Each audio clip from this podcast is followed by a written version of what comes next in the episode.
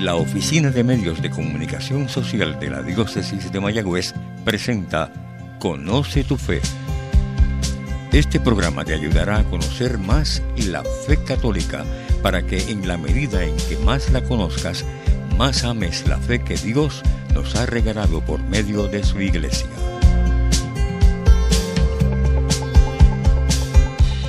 Muy buenos días, este es el Padre José Luis quien se comunica con ustedes a través de estas ondas radiales de la Diócesis de Mayagüez en su programa Conoce tu Fe. Hoy, 10 de abril, iniciamos la Semana Mayor con el Domingo de Ramos. En esta semana encomendemos de modo especial a nuestro mundo, a nuestra iglesia, en este proceso de sinodalidad, para que escuchemos al ser humano, para que escuchemos la voz de Dios a través de aquellos que no tienen voz. Y le pedimos al Señor en esta Semana Santa por nuestra, por nuestra Santa Iglesia, por nuestra Iglesia de Mayagüez. Pedimos también por la santificación del Papa Francisco, de los obispos y de cada uno de los sacerdotes y de sus fieles.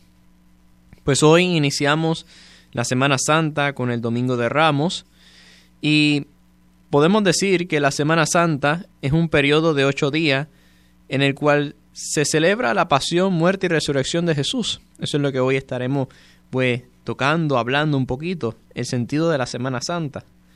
Viene precedida de la Cuaresma, ya que ella fue un momento de preparación para la Semana Mayor y el Trido Pascual.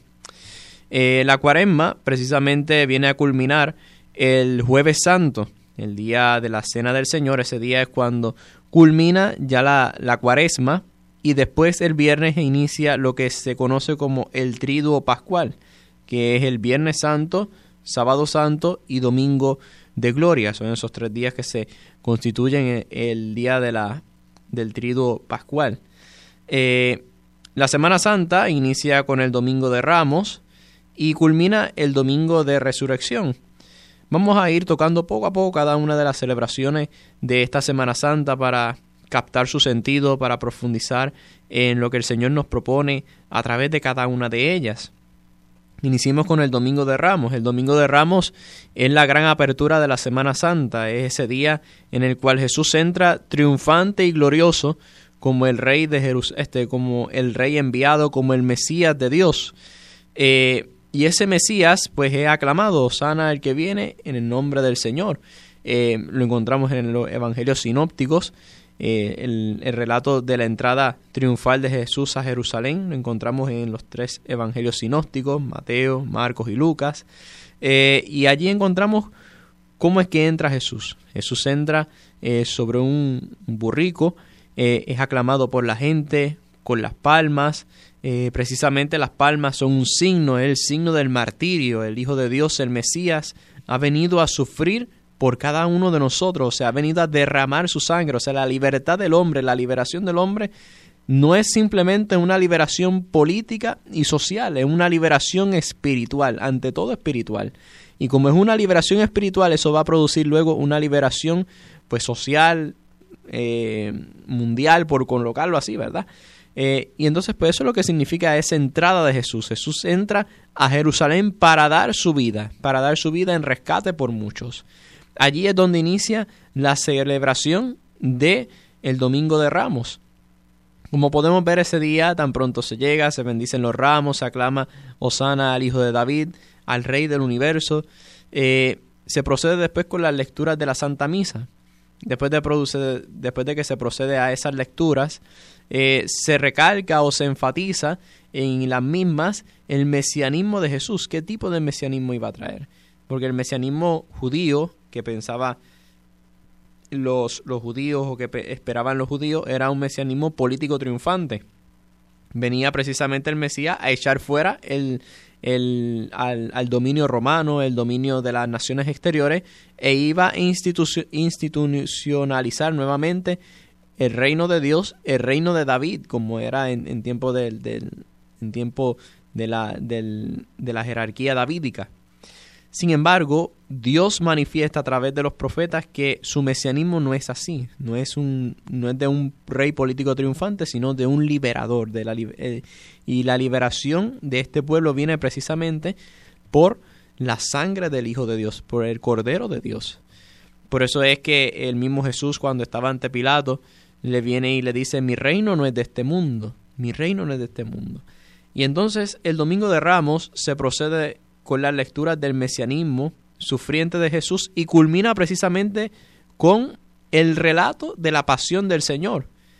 Y se relata por completo la pasión de Jesucristo de nuestro Señor según el Evangelio del ciclo que le corresponde. En este año nos, toca, nos tocó el ciclo, el ciclo C, que es el ciclo del evangelista San Lucas, y pues se procede con esa lectura del Evangelio, eh, del relato de la pasión, y una vez se culmina ese relato de la, este de la pasión, el sacerdote cuando anuncia que Cristo muere, cuando el, el, que está a cargo de, esa parte de la lectura dice que muere Jesús, que Jesús entrega su vida, allí todos nos arrodillamos en signo de reverencia, en signo de solidaridad, en signo de, de pertenencia cristiana a ese gran misterio. Eh, luego se prosigue la, la, misa de la misma forma eh, y es rememorando, es recordando y no solamente recordando, es viviendo ese momento de la pasión, es viviendo ese momento y no solamente ese momento, es recordando para qué vino el Hijo de Dios. Vino a derramar su sangre por cada uno de nosotros para liberarnos del pecado y de la muerte.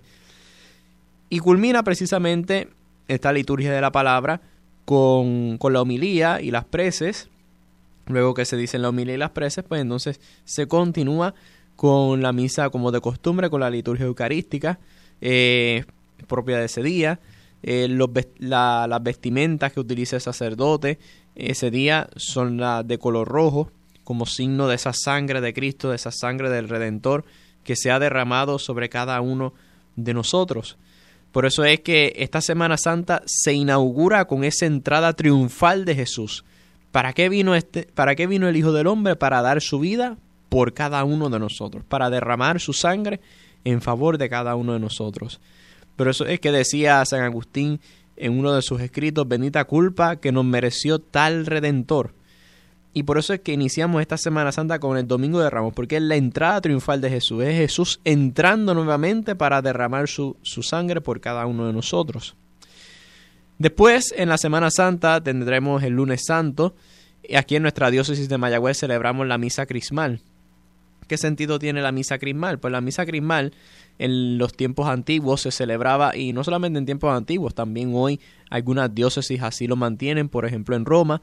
Eh, en la mañana de la mañana del jueves santo se celebra la misa crismal y en la tarde se celebra ya la misa de la institución de la Eucaristía, se inicia ya el trido pascual. Pero por razones pastorales, varias diócesis han colocado en diferentes días la, la misa de la, de la misa crismal. En esta misa crismal los se celebra por el obispo del lugar, por el ordinario del lugar, si así lo, lo, permite la, la, diócesis, ¿verdad? Que no, que no haya una sede vacante o, o, algún obispo le haya sucedido algo, ¿verdad? Entonces, en esa misa, pues eh, se realizan varias cositas, entre ellas cositas no, sino pues se, se manifiestan diferentes misterios. El primero que se manifiesta es precisamente la entrega de los santos óleos, el óleo de la crismación, el óleo de los enfermos, eh, y en ellos se da precisamente el santo crisma, que es para, mm, eh, para manifestar así la fuerza, y no solamente la fuerza, es la gracia de Dios que se transmite pues, a través de nosotros por medio de estos misterios.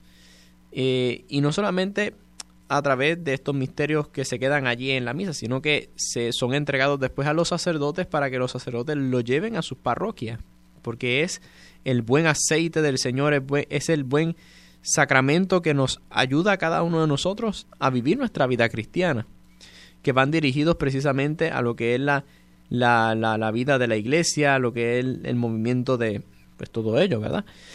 Eh, pero también en esta misa crismal se, se renuevan también las promesas sacerdotales. Allí los sacerdotes renuevan su sacerdocio ante el obispo, ante el pueblo, de seguir viviendo su sacerdocio, de seguir viviendo con intensidad la vida de Cristo, la vida de Cristo en cada uno de ellos. Pues eso básicamente es la, la, misa crismal. Es una misa hermosísima, profunda, en el cual se renueva el corazón. A mí me gusta decir que esa misa viene precisamente a renovar el corazón y la vocación de cada cristiano y de modo especial del sacerdote y del obispo, porque hace conscientes primeramente a nosotros a, qué, a quienes debemos de entregarnos. Ya en ese día en la tarde, si se celebra el jueves en la mañana, pues eh, en la tarde se celebra ya el jueves santo, la misa del jueves santo, que es la misa de la institución de la Eucaristía. En este jueves santo se, el Señor instituye tres cosas importantísimas. Lo primero que se instituye es el, el servicio, el servicio. Además, perdonen, no, es el servicio. Primero se instituye el sacramento de la Eucaristía y el sacramento del orden, que van bien unidos. Eh, Jesús, antes de entregar su vida en la cruz, quiso entregarse sobre la mesa, sobre el altar con sus discípulos. Por eso es que Él allí se queda en las apariencias de pan y de vino, para fortalecernos en el camino cristiano. Y no solamente eso, sino que también quiso imprimir su vida y su imagen en hombres de barro. Por eso es que San Pablo tenía mucha razón cuando decía que el sacerdote que el cristiano, de modo especial el sacerdote, lleva en sus manos un tesoro en manos de barro. Eh, porque el Señor ha querido quedarse con los sacerdotes. Por eso es que cuando uno ve a Jesús, cuando uno ve a, un sacerdote, es al mismo Cristo quien ve. Cuando se celebran los misterios, desaparece el sacerdote y aparece Jesucristo. Eh, además de ese sacramento hermoso del orden y de la Eucaristía, se establece también el mandamiento del amor. En este mandamiento del amor es, es lo que Jesús le manda, el mandamiento nuevo de amar a todos por igual como nos amó Jesús, es amar con los mismos sentimientos de Jesús. Les doy un mandamiento nuevo, que se amen unos a otros como yo los he amado, permanezcan en mi amor. O sea, la única forma de corresponder a este amor que el Señor ha dejado el día de la institución de la Eucaristía ha sido precisamente permaneciendo en su amor. Además del mandamiento del amor, se nos da también a nosotros el, el del servicio, el servir a los hermanos. Por eso es que Jesús este, se agacha ante sus discípulos y empieza a limpiarle los pies a cada uno de ellos. Hay una anécdota hermosa de esto y es que cuando apareció Santa Teresa de Calcuta, hubo una reportera y aquella reportera le preguntó eh, que ella no haría eso ni por un millón de dólares y Santa Teresa le dijo, no, yo tampoco lo haría ni por un millón, lo haría, eh, lo, lo hago solamente porque amo a Jesús. Además de este jueves santo, una vez culminada la Eucaristía, no se da la última bendición, sino que se hace la exposición del Santísimo hasta la medianoche. Ya culminado esta celebración del jueves, se prosigue después con la celebración del Viernes Santo. El Viernes Santo, en la piedad popular, tenemos lo que es el Sermón de las Siete Palabras, y luego de las, del Sermón de las Siete Palabras, seguido, tenemos la celebración litúrgica de la Pasión del Señor.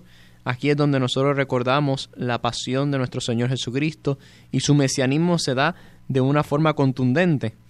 Eh, se presenta precisamente las lecturas de la pasión, luego de las lecturas de la pasión un momento de adoración ante la cruz y luego de la, de la adoración ante la cruz viene entonces la distribución de la comunión del cuerpo y la sangre de nuestro Señor.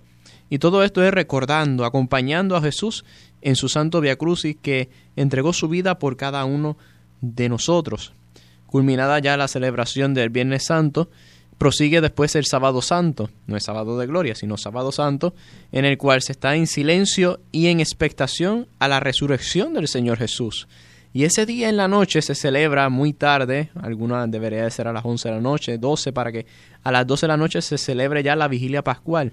Esta es la gran fiesta del cristianismo, esta, es nuestra gran celebración, en el cual nosotros profundizamos en el misterio de nuestra fe en el cual nosotros hemos podido volver a nacer a través del Señor y el Señor nos ha lavado de nuestros pecados. Por eso es que se relata toda la historia de la salvación, se enciende el cirio pascual como aquella luz que viene a iluminar nuestras vidas que estaban en tinieblas y nos ha venido a dar una vida nueva. Por eso es que una de las cosas que se celebran en la vigilia es la renovación de nuestro compromiso bautismal.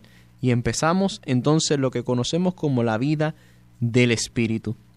Muchas gracias, este es el Padre José Luis, será hasta la próxima. Conoce tu fe ha sido un programa presentado por la Oficina de Medios de Comunicación Social de la Diócesis de Mayagüez. sugerencias o comentarios, favor escribir al apartado 2272 Mayagüez, Puerto Rico 00681